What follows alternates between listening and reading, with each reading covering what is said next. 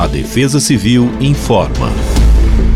Neste domingo, 25 de fevereiro, o dia deve amanhecer marcado pela presença de nebulosidade em praticamente todo o estado de São Paulo, com possibilidades de chuvas isoladas em alguns pontos já no período da manhã.